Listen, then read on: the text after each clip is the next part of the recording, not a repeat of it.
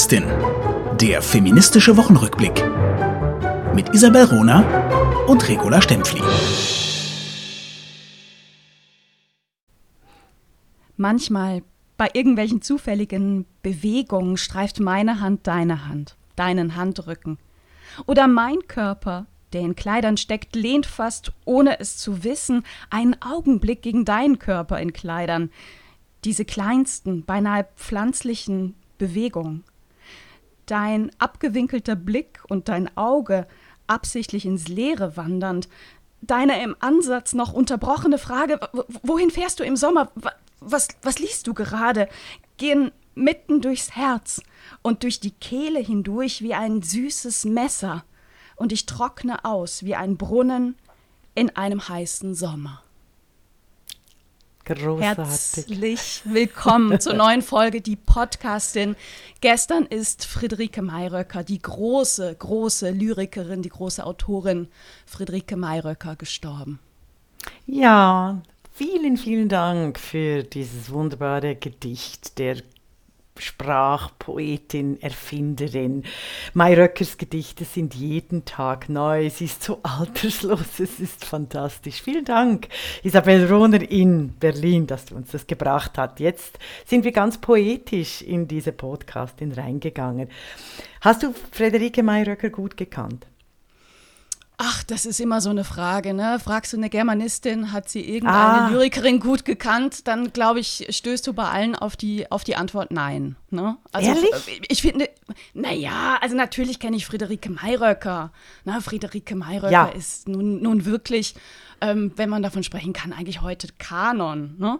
Mhm. Und trotzdem würde ich sagen, ich kenne ihr Werk äh, lang nicht gut genug. Ne? Mhm. Also die ist ja nun wirklich, also zum, zum, zum einen natürlich hat sie über Jahrzehnte gewirkt und hat ja auch sehr unterschiedliche Texte geschrieben. Also mhm. das ist schon auch immer noch eine Autorin, wo ich denke, da, da muss ich mich noch mehr mit befassen. Ne?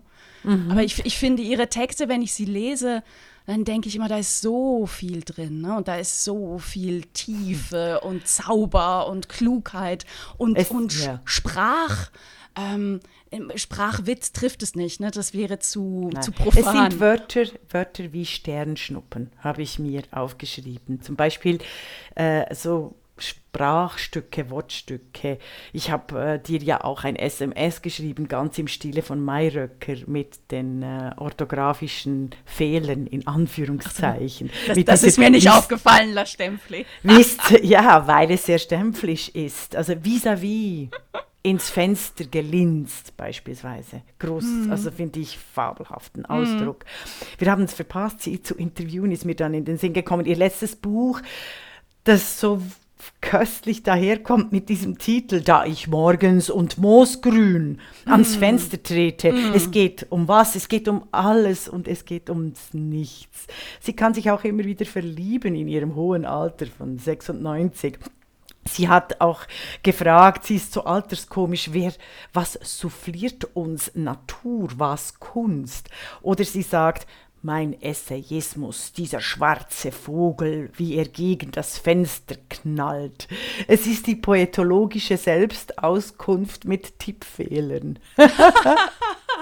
ja, aber weißt du, diese Tippfehler, genau, also in diesem Gedicht, das ich anfangs vorgelesen habe, da schreibt ja auch süßes Messer und heißen Sommer mit mhm. SZ und damit meine ich nicht das deutsche SZ, ne, sondern S Z.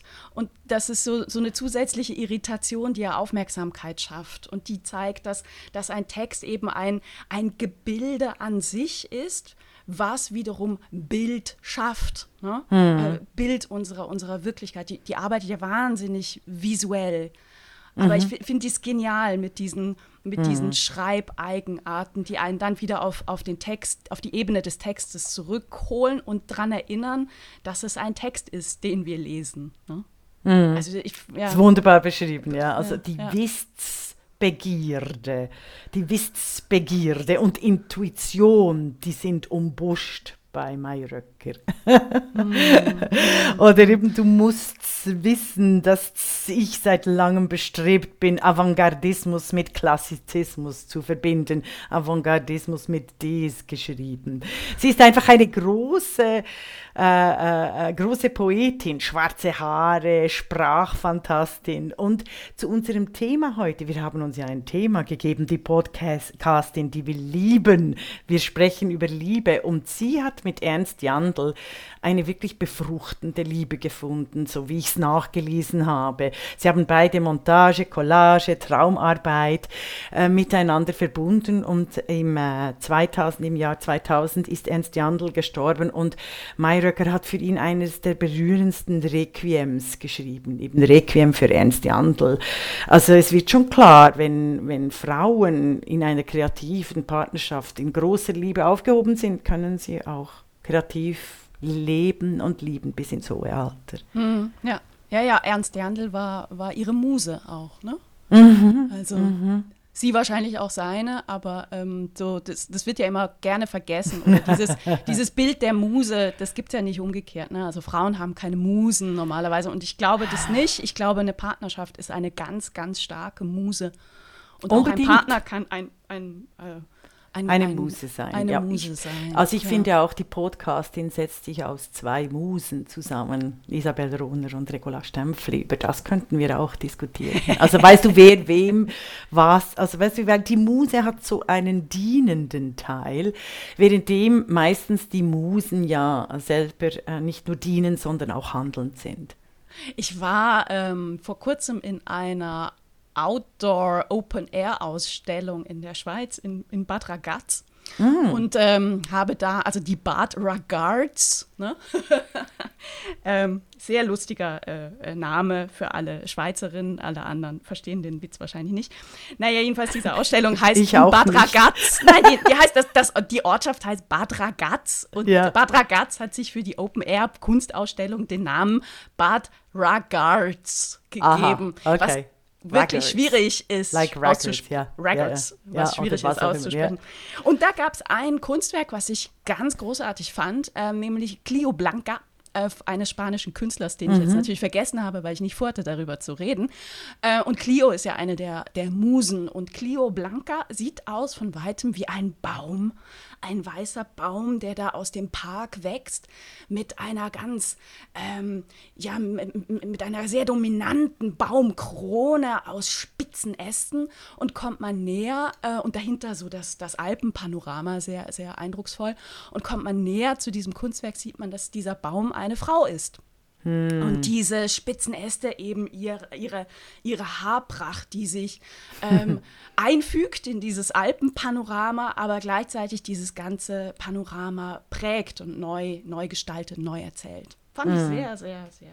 Also die schön. Haare eben auch bei Medusa, auch das ein Thema. Weißt du, immer diese Wildheit, oder? Also das irgendwie wie die Schlangen in den Haaren der Medusa äh, als Figur auch so gleichzeitig Intellekt, Geist als auch ähm, Kreativität und Gefahr darstellen können. Ja, Ungezähmtheit. Wir, wir, wir, äh, wir meandern. wieder auf dem, auf dem Abweg sozusagen. Lass genau. uns auf die letzte Woche gucken. Was hast du denn da mitgebracht, liebe Stempfli?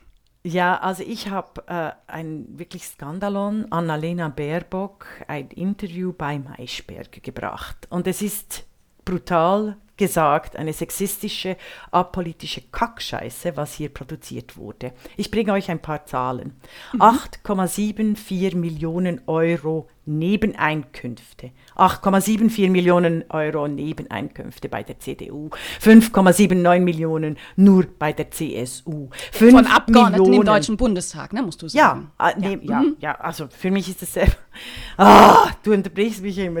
es ist selbstverständlich. Gar nicht 5 wahr. Millionen Nebeneinkünfte bei der FDP, 2,38 Millionen Nebeneinkünfte bei der SPD, 1,82 Millionen bei der AfD.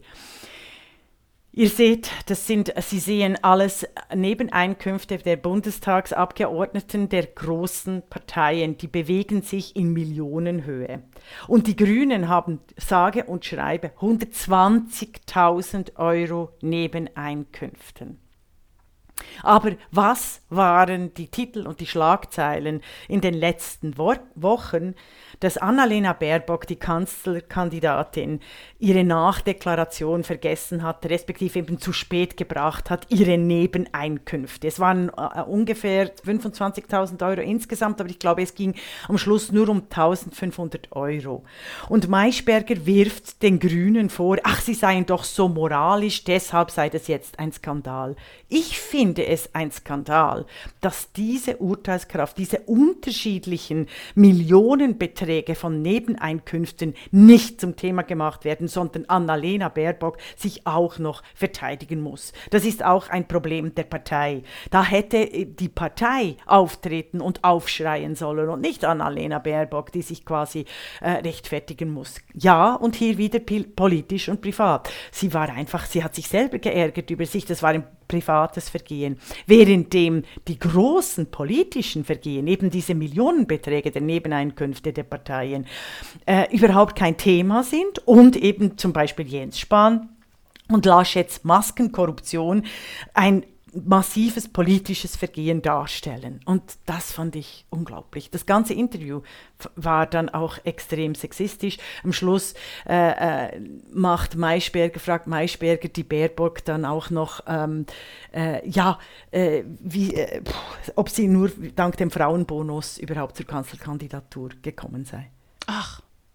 Jetzt hast du nichts mehr gesagt, jetzt hm. hatte ich fast nicht mehr weiterreden können. Nein, ach so. ja, also, also es, es, ist wirklich. Oder wirklich das beschissene, ja. die beschissene Umfrage zur Gendersprache, statt die wirklich relevanten Themen zu befragen. Also ich, ich muss einfach sagen, dieser ganze Wahlkampf läuft äh, medial äh, betrachtet äh, sehr sexistisch sehr apolitisch im Sinne von persönlicher Skandalisierung, eben trumpistischer Thematisierung ab, statt wirklich auf die Inhalte, die so wichtig wären, äh, die, die, statt die Parteiprogramme einzugehen. Es war furchtbar. Es war Aber glaubst du furchtbar. denn, ja. ähm, kluge, kluge Regula Stempfli, glaubst du denn, den meisten Journalistinnen und Journalisten ist das nicht klar, dass, äh, dass es einen Unterschied gibt zwischen persönlich und privat? Oder warum laufen Interviews heute so? Warum läuft Berichterstattung über Wahlkampf heute so? Weil sie meinen, weil alle so äh, Heil rufen, ist das Heil auch richtig. Sie gehen auf Klicks und Cash. Es, es, es herrscht in den Redaktionen die Meinung vor, das interessiert die Menschen. Und da liegen sie völlig da falsch. Sie Deshalb falsch. gibt es so eine Politik- und Medienverdrossenheit. Sie liegen völlig falsch, weil es überall sich zeigt, das zeigt sich auch bei der Die Podcastin, wenn Menschen Themen ganz anders besprechen, gibt es unglaublich viel Aufmerksamkeit, Mitdenken, selber mitmachen, gestalten, eigene bei uns. Wir waren zum Beispiel auch Inspiratorinnen für andere Podcasts, feministische Podcasts und äh, Bücher geht es genau gleich. Ich ich bin einfach fassungslos, äh, dass das die, die, die, die klassischen Medien so nicht aufnehmen, sondern so tun, als, als, als würde überhaupt nichts an Reform und auf, an Aufbruch stattfinden. Das wollte ich bringen. Mm, mm. Ich glaube, mein Thema passt da äh, ganz gut ah, äh, dazu. Was hast du mitgebracht? Ähm, letzte Woche, also irgendwie vor vor, vor zwei, drei Tagen lief auf Dreisat ein Dreiteiler ähm, in Kooperation mit dem Schweizer Radio und Fernsehen SRF. Ein Dreiteiler mit unter, unter der Überschrift Starke Frauen. Ah. Ich würde gerne mit dir übrigens auch noch darüber sprechen, äh, über dieses Label Starke ja. Frauen. Paran Parenthese, aber erstmal, Klammer erstmal geschlossen. Ja. Also dieser Dreiteiler ähm, ist, äh, sind, sind, Filme von äh, der Schweizer Filmemacherin Rosanna Grütter. Ähm, die Moderation hat Patricia Leri äh, übernommen, eine Ökonomin und Wirtschaftsjournalistin in der Schweiz, sehr populär. In diesen drei Teilen ähm, unter dieser Überschrift Starke Frauen ähm, gucken die beiden auf die Felder Politik, Medien und Pornografie. Ähm, ich habe mir bei, äh, alle drei Teile angeguckt. Ich, ich, ich meine, erstmal ne, ist immer mein Ansatz, äh, schön, dass so etwas zur Primetime läuft. Ähm, ich, ich, fand insbesondere die äh, beiden Folgen zu Politik und Pornografie ähm, sie haben mich unterfordert. Ne? Also ich, ich, finde so, es fehlte der wissenschaftliche Unterbau, so ein bisschen mehr, mehr Fakten und ein bisschen auch mehr ähm, Problematisierung und ein bisschen es mehr ist Politik. eine historische Vergessenheit. Sie haben mich nicht interviewt beispielsweise, was eine Frechheit ist. Nein, da brauchst du gar nicht zu lachen. Es ist eigentlich zu schreien, weil in der Schweiz ist, oder sie hätten auch, äh, äh, sie hätten vielleicht noch, äh, also sie hätten dringendst äh, Luise F. Posch nehmen können, oder? Auch zur Politik und nicht quasi, sie ist ja nicht nur zur, zur, zur Sprache, sondern vor allem in der Sprache, in der Analyse liegt auch die Politik. Egal. Ja, lass, ich, lass sie mich ja. trotzdem jetzt loben. Denn der zweite Teil, der Teil, wo es um Medien geht, den empfehle ich wirklich allen unseren Hörerinnen und Hörern, sich anzugucken. Auch da gibt es Punkte, die aus meiner Sicht fehlen. Also ne, ähm, starke Frauen, Frauen in den Medien, da, da fehlte mir die ganze Einordnung, der ganze Kontext. Ne? Wie viele Frauen sind denn in den Medien aktiv? Wie funktionieren denn unsere Medien? Ne? Äh, wie steht es denn um Themen, die Frauen betreffen in den Medien? Wir haben bei der Podcastin schon einige Male darüber gesprochen. Aber in dieser Folge wird interviewt oder werden interviewt zwei Frauen, die wir alle kennen müssen und deren Geschichten wir alle kennen müssen und deren Geschichten gut aufgearbeitet sind in ja. dieser Folge. Das ist einmal die fantastische, beeindruckende Jolanda Spies-Heglin, Schweizerin, und auf der anderen Seite die Österreicherin Sigi Maurer. Ich ja. möchte über Jolanda Spies-Heglin sprechen, weil das wirklich eine Geschichte ist, ähm, also Jolanda Spies-Heglin ist dabei, Geschichte zu schreiben in der Schweiz, und zwar Mediengeschichte. Jolanda Spies-Heglin war ähm, ähm, Politikerin in der Schweiz, war gewählte Kantonsrätin im Kanton Zug und wurde von der Schweizer Medienlandschaft geschlachtet. Ähm, sie wurde Opfer eines ähm, ungeklärten Falles. Man hat ihr Verbrechens, äh, man hat ihr K.O.-Tropfen bei einer Veranstaltung verabreicht und am nächsten Tag ist sie mit mehreren, äh, mit zwei, zwei, verschiedenen DNA, ähm, mit, mit, starken Unterleibsschmerzen aufgewacht und äh, im Krankenhaus hat sie sich untersuchen lassen. Dieser Fall kam an die Presse. Bis heute weiß man nicht, wie es äh, dazu gekommen ist, dass das an die Presse kam, aber die Schweizer Medien haben sich darauf gestürzt. Ähm, über 3000 Artikel sind, das, der Fall war 2015, sind über sie erschienen und wirklich in schlimmster Clickbait-Manier. Sie wurde zur bösen Hexe, zur, zur, zu, zu, zur, zur zum Anti-Menschen, ne, zur Verruchten, zur Verführerin, zu allem. Und, ähm, Auch von warum? weiblichen Journalistinnen. Und wie? Gemacht. Ja, ja, ganz, ja. ganz bösartig. Ja, ganz übel. Und äh, Jolanda Spies-Heglin hat sich nicht so verhalten, wie es die Schweizer Medienszene gerne gesehen hätte von einer Frau. Sie hat sich nämlich gewehrt. Und auch das wurde ausgeschlachtet. Man hat ihr das zum Vorwurf gemacht. Es ginge ihr nur darum, äh, sich, sich, sich, zu profilieren. Zu profilieren. Ähm, mhm wirklich richtig übel. Und Jolanda Spies-Heglin klagt sich durch die Instanzen und sie hat bislang immer Recht bekommen. Sie hat den großen Schweizer Medienverlag Ringier verklagt, der äh, die, die Boulevardzeitung Blick rausgibt ähm, äh, und hat, hat dagegen gewonnen. Also es, das, das Gericht hat festgestellt, da die Berichterstattung war unzulässig und Ringier hätte äh, den Namen von, von ihr nicht nennen dürfen und äh, hat zutiefst persönlichkeitsverletzend agiert. Und aktuell läuft ihre Klage, ihre, ihre bahnbrechende Medienklage ähm, gegen Ringier und sie klagt auf Herausgabe aller Gelder, die Ringier mit ihr verdient mhm. hat. Und das sind allein, ja. allein im Fall Ringier ungefähr 1,3 Millionen Franken. Mhm. Wenn sie gewinnt, wird das die Medienlandschaft und die Berichterstattung äh, auf für die, für die nächste Zeit, für die Zukunft zutiefst verändern. Und ich hoffe, dass das gelingt. Mhm. Also ein Beispiel, ich möchte da wirklich, noch, guckt ich, euch ja. das an. Das ist ja, schon mein Werbeblock gewesen, jetzt darfst du kommentieren. Nein, also, jetzt darf ich, du, da reagiere ich schon äh, äh, sehr allergisch, wenn ich etwas darf. Ich möchte äh, nicht nur dürfen, sondern ähm, ich möchte hier die mhm. historischen Fakten auch noch ganz klar äh, chronologisch aufbringen. Ich habe mich zwar nicht vorbereitet darauf, weil ich wusste nicht, dass du davon redest. Das wäre langweilig, ist, wenn du dich vorbereiten ist, könntest. Es ist, äh, also Weiß hat als erstes nach ähm, dem Verbrechen, das sehr ungeklärt ist. Da spielt auch der Kanton Zug eine Rolle, das Spital äh, äh, spielt in Zug spielt eine Rolle. Also es ist alles immer noch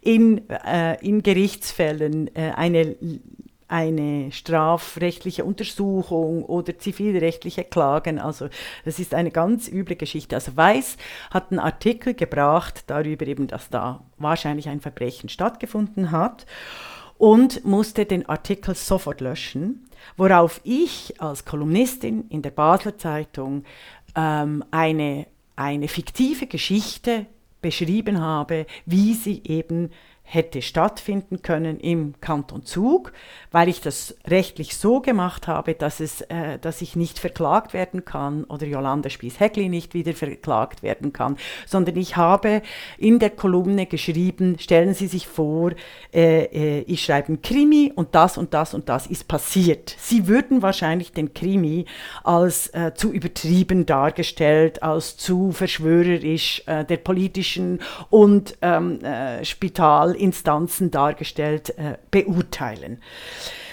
Und erst diese Kolumne hat die ganze Geschichte auch wieder ins Rollen gebracht und unterstützt, zu, da kam zum ersten Mal Unterstützung aus der schweizerischen Medienlandschaft für Jolanda Spies-Heglin. Weil vorher war tatsächlich, äh, war tatsächlich die Medienmeute, die gesamte Medienmeute von Zürich gegen Jolanda Spies-Heglin angesetzt. Ich möchte schon, mhm. ich möchte schon erwähnen, dass wir, das sagt auch Jolanda Spies-Heglin. Und ich finde das auch immer wieder interessant, weil zwar Teilwahrheiten quasi dokumentiert werden, gerade unter dem Label starke Frauen, mhm. aber die, die, die, die Schmerz, also auch der Schmerz äh, oder von bekannten Frauen, die Frauen, die unbequem sind, wie zum Beispiel ich, ähm, dann einfach nicht erwähnt werden, weil sich da auch ein Feld auftun würde, was den Journalistinnen wie Patricia Leri äh, vielleicht äh, zu, zu,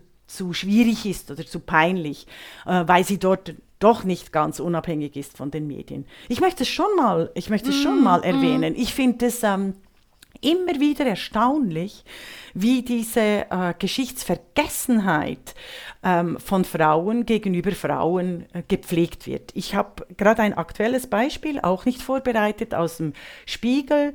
Ich kann ihren Namen nie aussprechen. Margarete, hilf mir, Stokowski. Also wie heißt Browski, sie? Ja. Mhm, ja. ja. Hat einen Artikel, eine neue Kolumne, die überall geteilt wird auf Twitter, dass Gendersprache zwar wichtig ist, ähm, aber doch nicht das einzige Thema.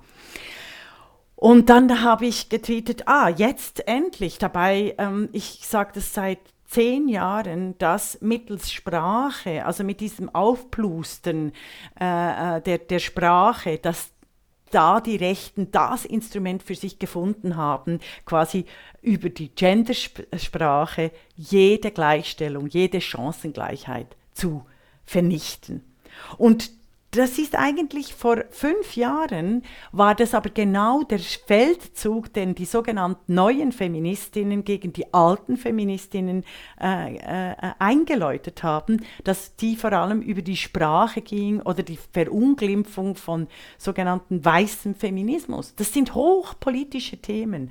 Und da merke ich einfach, und da sind wir auch beim Label starke Frauen, mhm. es gibt ein großes Problem innerhalb der Frauenbewegung die Gleichstellung, Chancengleichheit in all ihrer Breite als demokratische Bewegung wahrzunehmen und die unterschiedlichen Akteurinnen auch wahrzunehmen und sichtbar zu machen und zu ehren.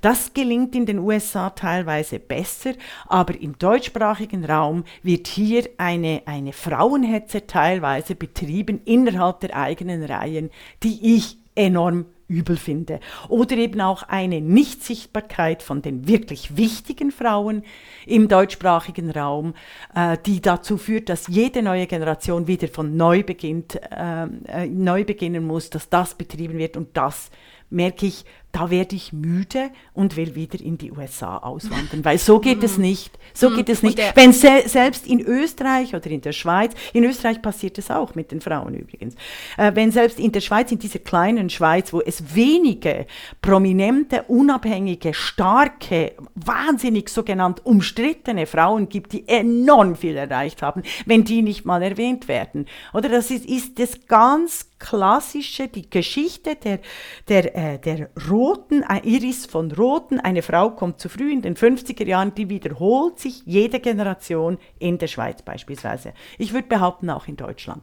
Mhm. Ja, also du, ich habe dir aufmerksam gelauscht, ich kann das gut nachvollziehen. Ähm, ich find, fand die Kolumne sehr gut von Margarete Stokowski, ähm, aber du hast natürlich Ich finde sie gut, ja der, klar. Es, es ist eben, es, äh, es, es, es ist sehr sehr, alter Kaffee. Sehr individuell und, und klammert den Kontext aus und klammert aus, dass das eine Diskussion ist, die auch älter ist als Regula Stempfli, obwohl mir klar ist, was für eine Pionierin ja, du nein, bist. Nein, Aber wir sind da schon nicht, auch im 19. Jahrhundert, weißt du? Charmant also, zu sein und doch, auch nicht ich bin charmant. Ich ja, aber krieg das ich kann, auch nicht weg. Ich kann dann, ja, aber nein, ich wir verstehen Es war ja nicht Stempfli. charmant, es war, es, ich könnte es auch als zynisch äh, interpretieren. Es geht nicht darum, dass es älter ist als ich. Es geht darum, dass hier ein Mechanismus spielt, den ich, nicht nur ich, sondern den eben Hedwig Dohm auch schon angeklagt hat, diese Geschichtsvergessenheit in politischen Bewegungen. Ich glaube, das passiert nicht nur in feministischen Bewegungen, sondern in allen demokratischen Bewegungen. Und das schadet enorm dem Fortschritt quasi einem historischen Fortschritt. Das ist, das ist ja eines der großen Themen. Und dann kommen dann viele Historikerinnen, die sagen, es gibt gar keinen Fortschritt, das ist auch eine Ideologie. Aber ich glaube, Aber wir gehen mal, auf die Liebe. Regula, ich, nein, nein, ja. warte, warte, warte, warte. Äh, Aber was machen wir denn jetzt mit Labels wie starke Frauen, die ja genauso funktionieren? Starke Frauen bedeutet, es, Es gibt, gibt es gibt eine Frauen. Masse Ja. und es gibt in dieser Masse Individuen, die herausstechen durch ihre Stärke. Das sind dann starke Frauen, über die berichtet man. Ne? Aber es, ist, äh, es, sind, es sind immer Einzelne. Ich meine, eine ne, ne, Mhm. äh, ne Dokumentationsreihe, starke Männer, das ist gar nicht denkbar. Ne? Also das, das wäre Mhm. sehr lustig, aber es wird nicht geschehen. Kein äh, keine Zeitschrift wird jeweils, jemals posten, starke Männer des Jahrhunderts oder so. Ne? Keine äh, Dreisatzserie wird starke ums, Männer ja, heißen. es geht ums Aber- Minderheitenphänomen. Es geht darum, Feminismus, Demokratie, Chancengleichheit, die Sichtbarkeit von Frauen und die Sprechmöglichkeit von Frauen zu marginalisieren mit solchen Produkten.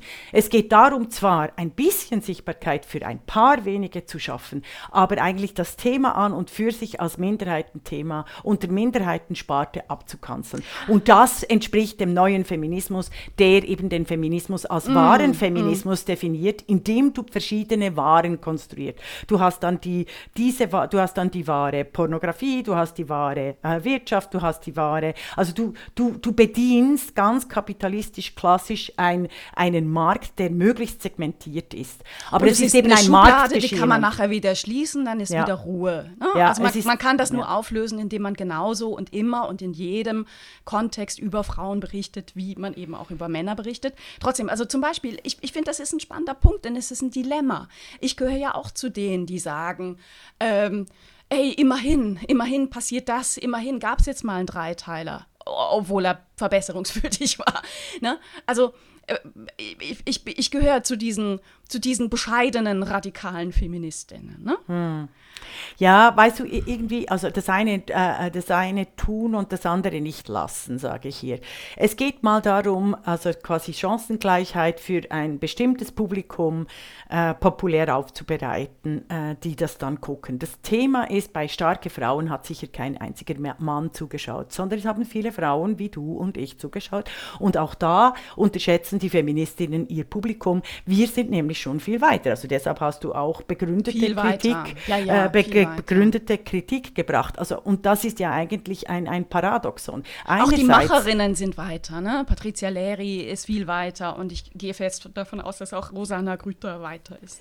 Ja, natürlich. Aber Sie haben dann das Gefühl, wir machen jetzt etwas für die breite Masse, die, alles, die das alles noch nicht weiß. Die breite Masse weiß es aber immer noch nicht, weil es nicht, weil es nicht, also ich, ich gebe dir. Sehr dort, klug, ja, sehr gut, ja, ja. Das ist das, wirklich. That's also, the point. Und mhm. ich gebe dir ein Beispiel. Ähm, in der Nachkriegszeit von Deutschland, 1945 bis 1979, war die, äh, die Vernichtung des europäischen Judentums in Deutschland kein Thema. Jetzt einfach Punkt, fertig, Schluss. Es war kein wirkliches Thema. Es war in der Literatur ab und an, also ähm, die Todesfuge von Paul Celan wurde massivstens bekämpft von diesem äh, äh, sich avantgardistisch gebärdenden Literaturzirkel. Er wurde ausgebuht. Es war extrem bitter.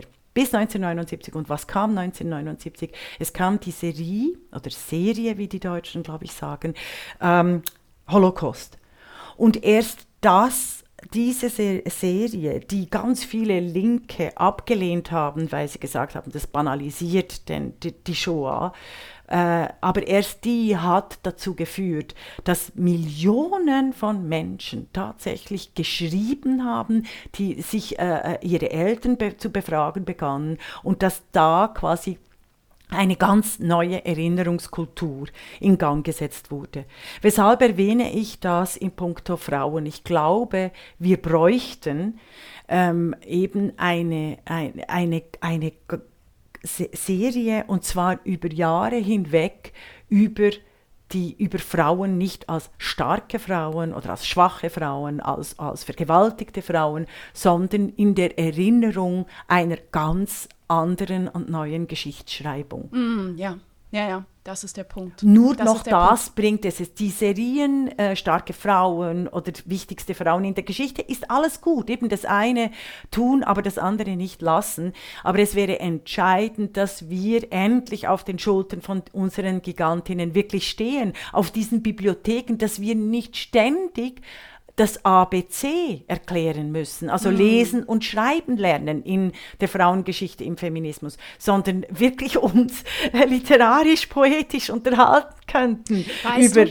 über das, Menschen. Ja, ja, ja, ja. Weißt du, das ist, das ist ein, wir, wir haben jetzt systemisch dieses Problem analysiert und thematisiert ne, und mhm. angesprochen. Mhm. Das Problem der, der Geschichtslosigkeit besteht aber auch im, im Individuellen und im Privaten. Ja. Das ja. ist etwas, was mich ähm, gerade auch sehr be beschäftigt. Ne? Also ich bin jetzt Anfang 40 und ich kriege jetzt so mit, was aus meiner Generation, meiner Mitschülerinnen und Mitschüler so, so geworden ist und Gell? Was, wie die sich so entwickelt haben. Und es mag eine ganz banale Feststellung sein, aber ich kann mich erinnern, als ich äh, in der Schule war, ne, so 10, 11, 12, wir, meine Generation, war der Meinung, was vor uns war, war echt schlecht und wir machen es jetzt besser. Die vor uns haben keine Ahnung und genauso denken heute meine Nichten und Neffen. Ne? Mhm. Die vor uns, die hatten keine Ahnung und wir machen es jetzt anders. Aber wir haben uns nicht wirklich ernsthaft damit befasst, was vor uns war. Und ich kriege jetzt über die sozialen Medien, herzlichen Glückwunsch, wunderbar, ich freue mich tierisch, nicht. Ähm, Infos, dass meine damaligen Klassenkameraden genau solche Menschen geworden sind wie ihre Väter beispielsweise, ne? dass sie genauso mhm. zu Prostituierten laufen, dass sie das toll finden, Frauen auszubeuten. Weißt du, es hat sich nichts geändert. Und mhm. die, die Frauen meiner Klasse haben zum Teil, ähm, na, haben sich oft zu einem großen äh, Anteil für ein Hausfrauendasein entschieden, in völliger ökonomischer Abhängigkeit von ihren Männern. Und sie leben genau das Gleiche wie die vorher. Es hat sich nichts verändert. Menschen sind radikal soziale Wesen. Solange sich an der Macht nichts ändert, passen sich die Menschen an. Also das ist äh, ganz normal und ich musste einfach lachen, weil bei, bei uns, also ich finde natürlich die 80er Jahre sind so radikal in der Mode, in der Kunst, in, vor allem in der Kunst, äh, wie, wie keine Generation vor ihr, vielleicht noch in den 20er Jahren. Aber wir waren genau, ich war genau gleich überzeugt, davon überzeugt, ähm, dass unsere Generation, vor allem die Frauen, äh, die Welt äh, ganz anders vorfinden werden. Äh, ich muss sagen, ich habe es tatsächlich geschafft, ein, ein ein wunderbares feministisches Leben führen zu können mit Kindern. Ähm, da brauch, musste ich aber auswandern aus dem mm. deutschsprachigen mm. Äh, Sprachraum. Das, ist, mm. das war, äh, und das erzählen dir eigentlich viele Frauen, auch aus der mm. Frauenarmut äh, muss, müssen die Frauen aus dem deutschsprachigen Raum auswandern, weil die, die, die Armut von älteren Frauen ist ein, ein unglaubliches Thema im deutschsprachigen Raum, selbst in diesen reichen Ländern. Aber das wäre jetzt ein anderes Aber Thema. Komm, wir gehen hat, doch zu der Liebe. Hat, ja, lass mich den Übergang machen. Also es hat mit ja. Liebe zu tun. Ne? Absolut. Also so wie, wie Kinder denken und wie sich Kinder die Zukunft erträumen. Das hat ganz viel mit, mit, mit äh, dem Elternhaus zu tun, was äh, in vielen Fällen dann hoffentlich doch auch ein, ein Ort der Liebe ist. Ich weiß nicht in allen Fällen, aber in diesem einen Fall, der mich wirklich beschäftigt hat, das war ein geliebtes Kind, ein geliebter Junge, der jetzt offen damit umgeht, dass er zu Prostituierten äh, ne, geht und das geil findet, nackte Frauen, wenn nackte Frauen für ihn tanzen. Das war auch mal ein kleiner Junge, der beschützt aufgewachsen ist und geliebt und verhätschelt und wo die, wo die Eltern dachten, aus seinem Arsch scheint die Sonne. Ne? Es ist ein Ausbeuter geworden und ein Sexist.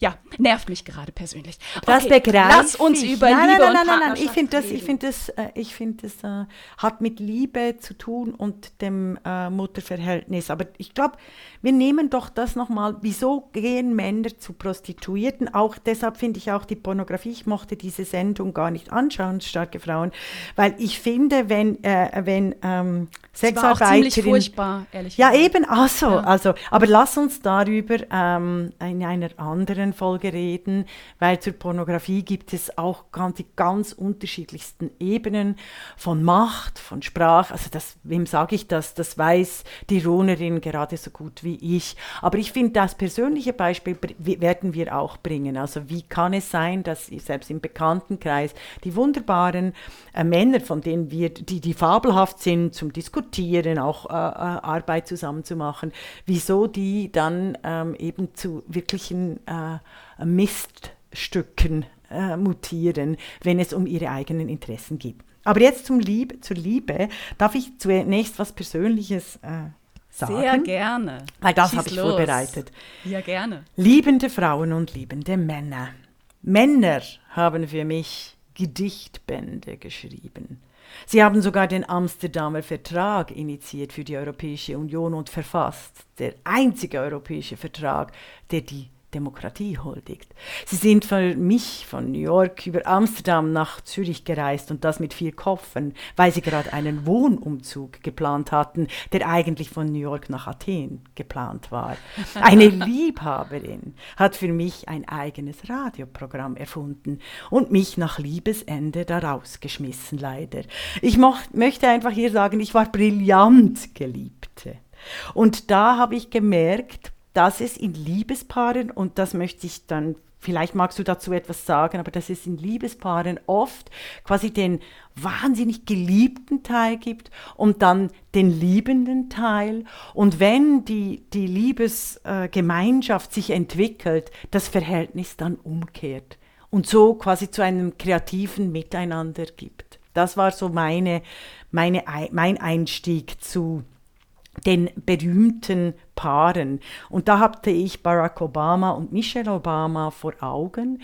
Eben mhm. der Barack Obama, also die Michelle Obama, die aus Liebe, also nicht nur aus Liebe, aber die wirklich ihren Mann wahnsinnig lange getragen hat und er sie aber eigentlich viel mehr auch geliebt hat als äh, sie ihn, weil das ist so eine, das war auch eine pragmatische Beziehung. Irgendwann in den USA ist es oft so, die sind viel realistischer, wenn es um die ökonomischen Grundlagen geht. Du brauchst, wenn du dich fortpflanzen willst, brauchst du wirklich eine ökonomische, ein gutes ökonomisches Unternehmen, sonst lass es, sage ich jetzt mal.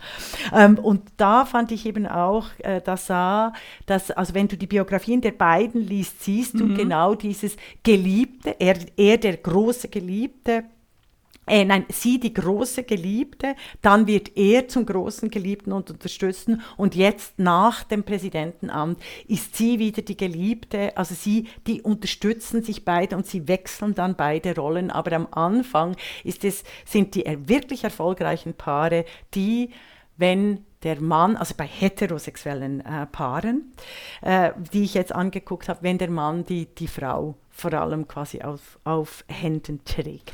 Oh, das, da ist ganz, ganz viel Interessantes dran. Und ich finde es spannend. Ne? Also wir, wir nehmen uns ein Thema und gucken beide so unterschiedlich drauf und haben so unterschiedliche Arten, uns mit dem Thema zu befassen.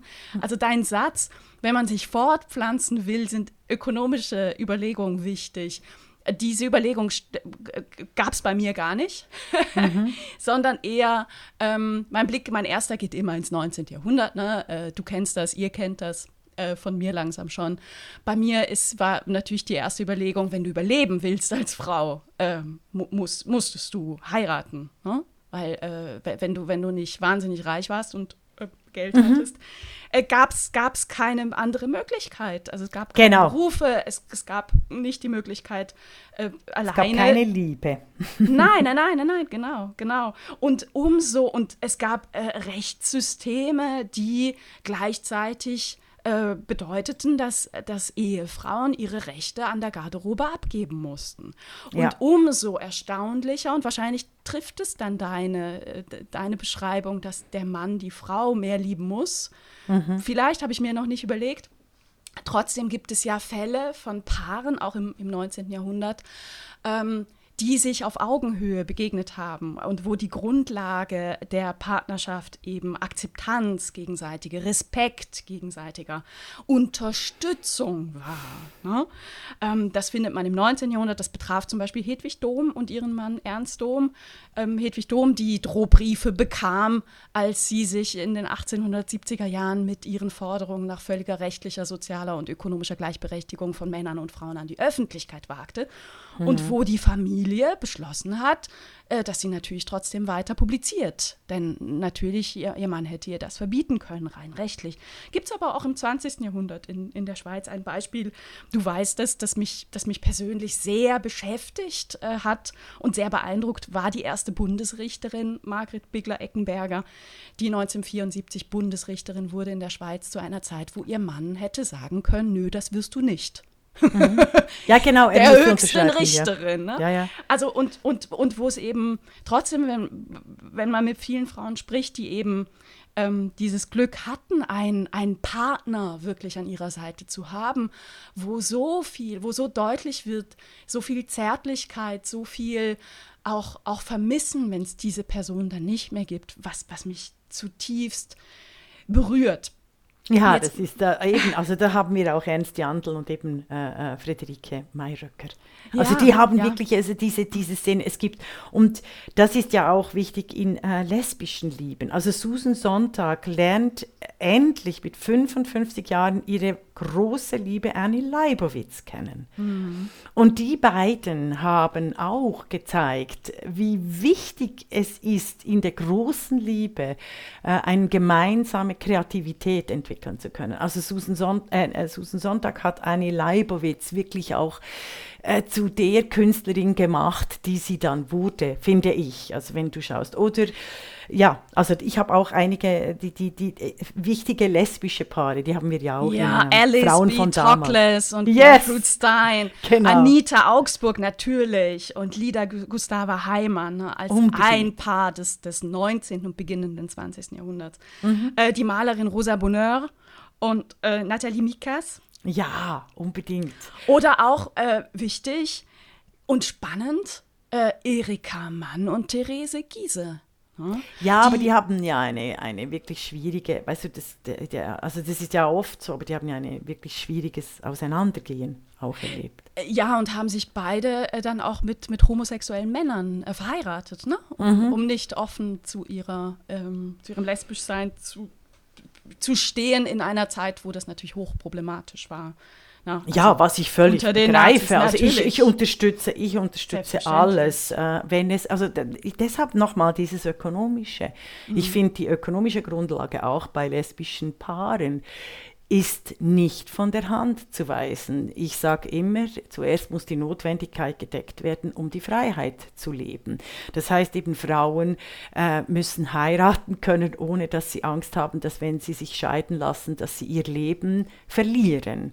Ja. Ähm, also eben, also diese, diese Todesangst von Frauen in der Gesellschaft nicht aufgenommen zu sein. Oder? Also Einzelgänger als Mann ist unglaublich einfach, selbst im 19. Jahrhundert. Selbst wenn wir denken, äh, Oscar Wilde, der musste ins Gefängnis. Aber es war trotzdem viel, es war trotzdem noch einfach, es war nicht lebensbedrohlich, wie es eben für Frauen war das eigene Leben zu lieben und die eigenen Lieben auch zu, zu, zu leben. Deshalb ist diese ökonomische Grundlage der Liebe für mich so wichtig.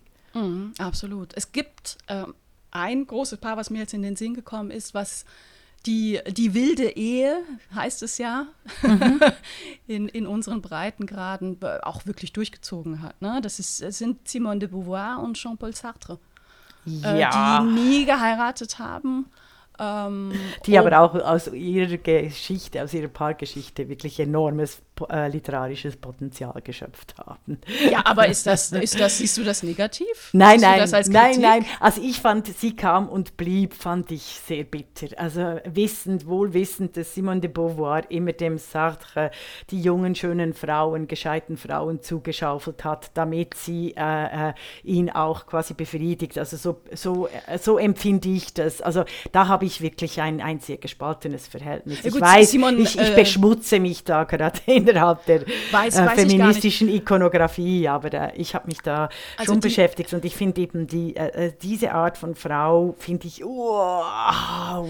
Na gut, also die hatten natürlich eine, äh, die hatten eine offene Ehe, das betraf ja Simone de Beauvoir genauso. Ne? das finde ich absolut, das finde ich kein Problem. das ist nicht das, was ich sage. Hatte, ich ne? sage, mhm. wenn Simone de Beauvoir die jungen Frauen, die für sie schwärmten, die für Simone de Beauvoir schwärmten, die sie aber quasi ihrem, ihrem unfassbar hässlichen Typen zugeschoben hat. Ähm, äh, das finde ich bitter. Also das finde ich äh, Ausbeutung. Das ist dann, das gibt dann Dynamiken innerhalb von Liebesbeziehungen, die die wirklich ähm, hinterfragenswert ja, und, und, du hast recht, er war schon sehr, sehr unansehnlich, der alte. Also ich finde, äh, kennst du, kennst du, ach, wie heißt es das im 18. Jahrhundert, der Briefroman? Der les, eine.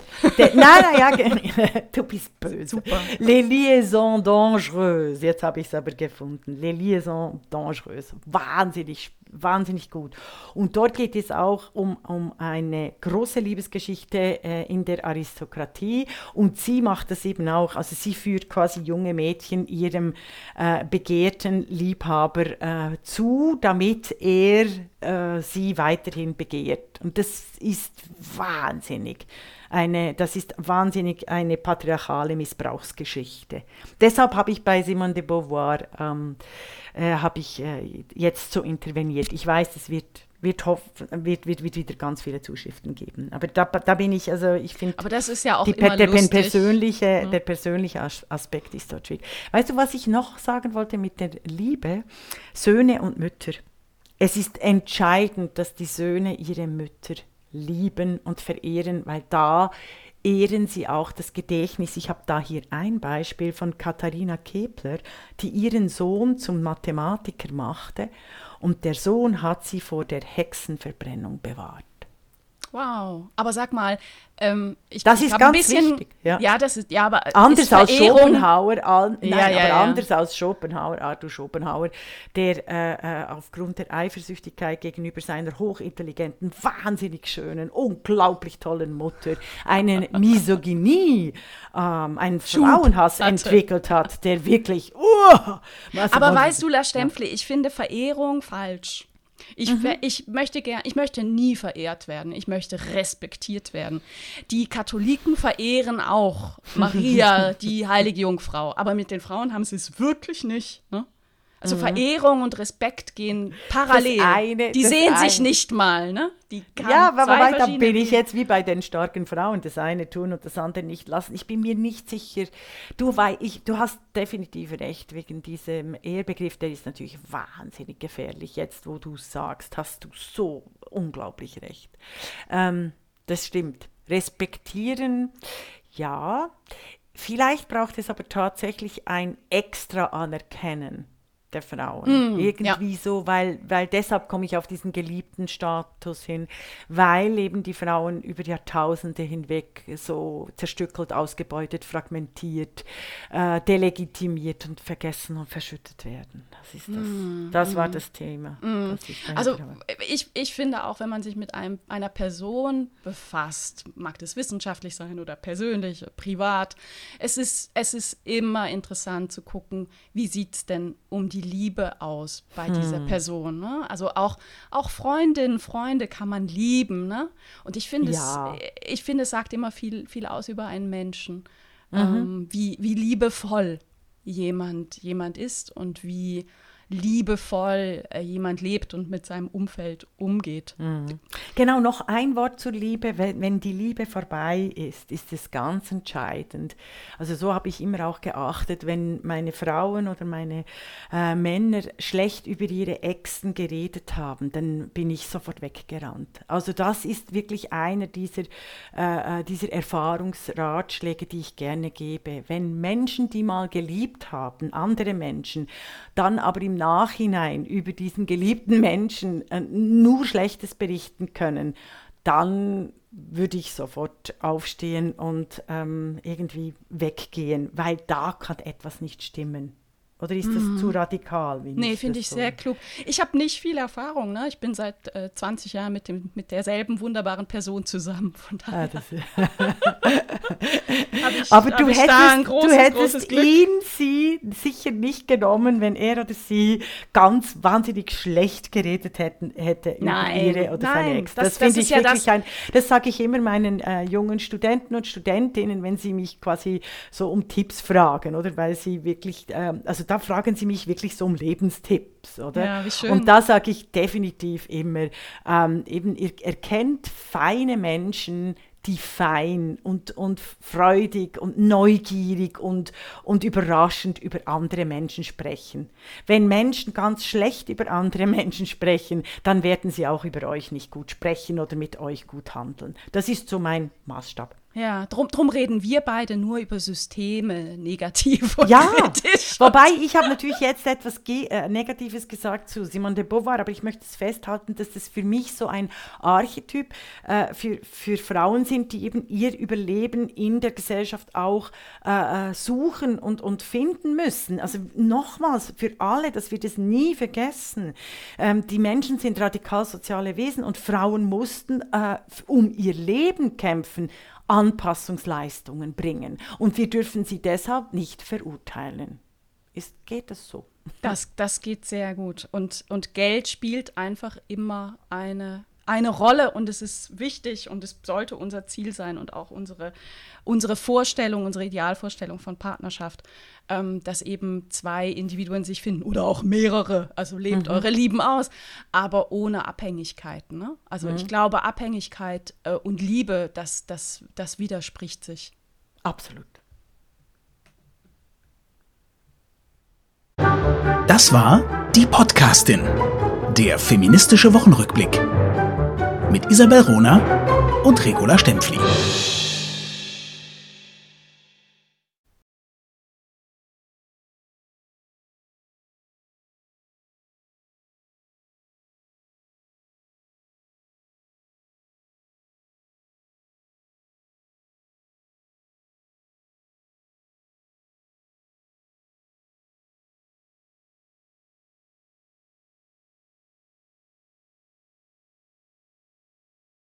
Ich mache jetzt Stopp.